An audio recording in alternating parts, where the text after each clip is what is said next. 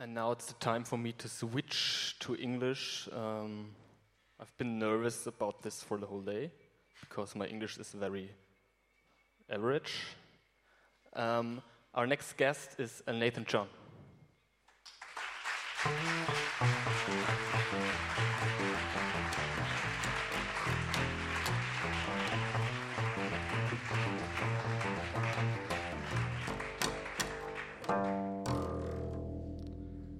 Nathan John kommt aus Nigeria, ist ähm, Anwalt, ähm, Autor und Satiriker. Ähm, er war zweimal auf der Shortlist für den Kane Prize of African Literature und sein erster Roman Born on a Tuesday ähm, hat auch diverse Preise gewonnen, war auf der Shortlist für den äh, nigerianischen Literaturpreis und ist auch auf Deutsch übersetzt worden, an einem Dienstag geboren. Ähm, danach ist eine Sammlung von Satiren erschienen und im November erscheint seine erste Graphic Novel. Vielen Dank, dass du da bist. And I welcome you to the cooking station. So what we have here is we, we brought only potato and zucchini. And now everyone has to add something to make it edible. Um, this is the status quo. Where you come in.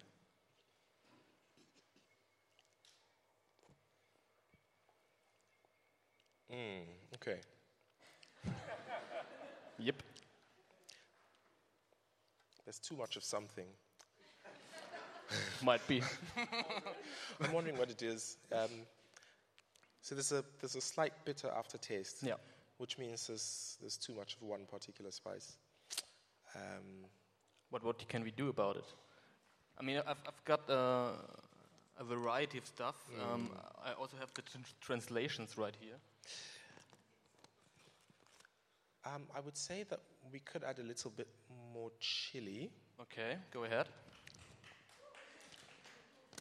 All right.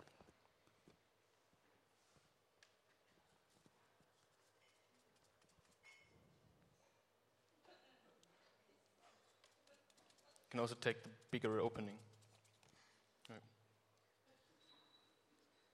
Uh-huh. Yeah, there you go. It's not that hot.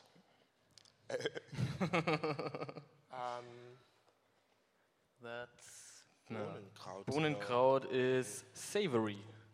No. Um, maybe some that na Beifuß, Mugwort, no. or um, wormwood. Mm -hmm. There are not many spices here that. That's sugar. I know. Um, we could add a bit of sugar. Sure, go ahead it would help uh, to take away just a little bit of the the bitterness. This this this, this slightly too much salt. Mm-hmm. Um, it wasn't so me. It would, it would, can I have a spoon or something?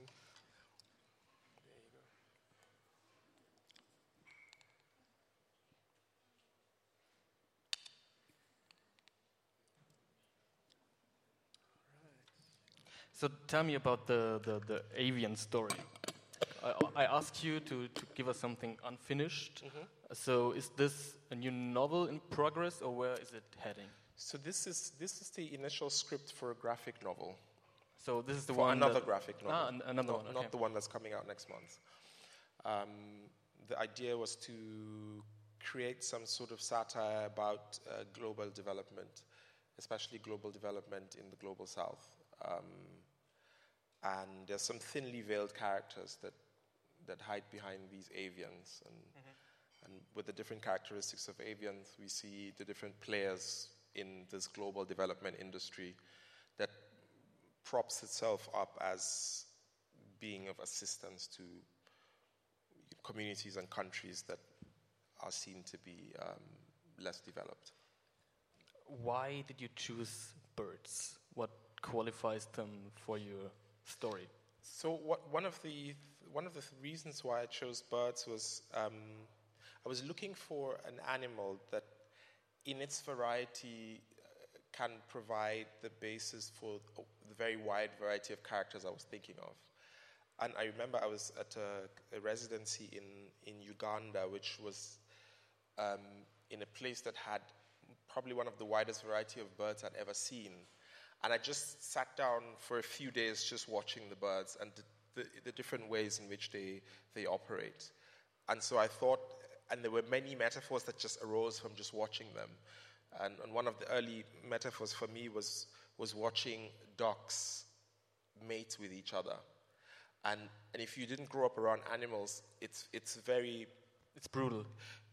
Uh, well, not, I mean, apart from being brutal, it, it provides a certain interesting metaphor for the phrase coiling that I was using. And so these birds are saying, well, we don't all have sex the same way. You know, ducks have this coil that hang out after, after sex, the male ducks.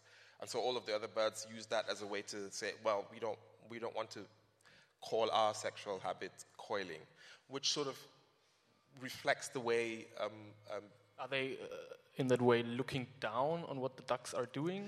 Well, it's, it's, it's a discussion about discrimination and the way in which we separate ourselves and, and assign characteristics to certain people and to differentiate ourselves from them by saying, well, we don't do this, so, you know, we want this term or we want that term.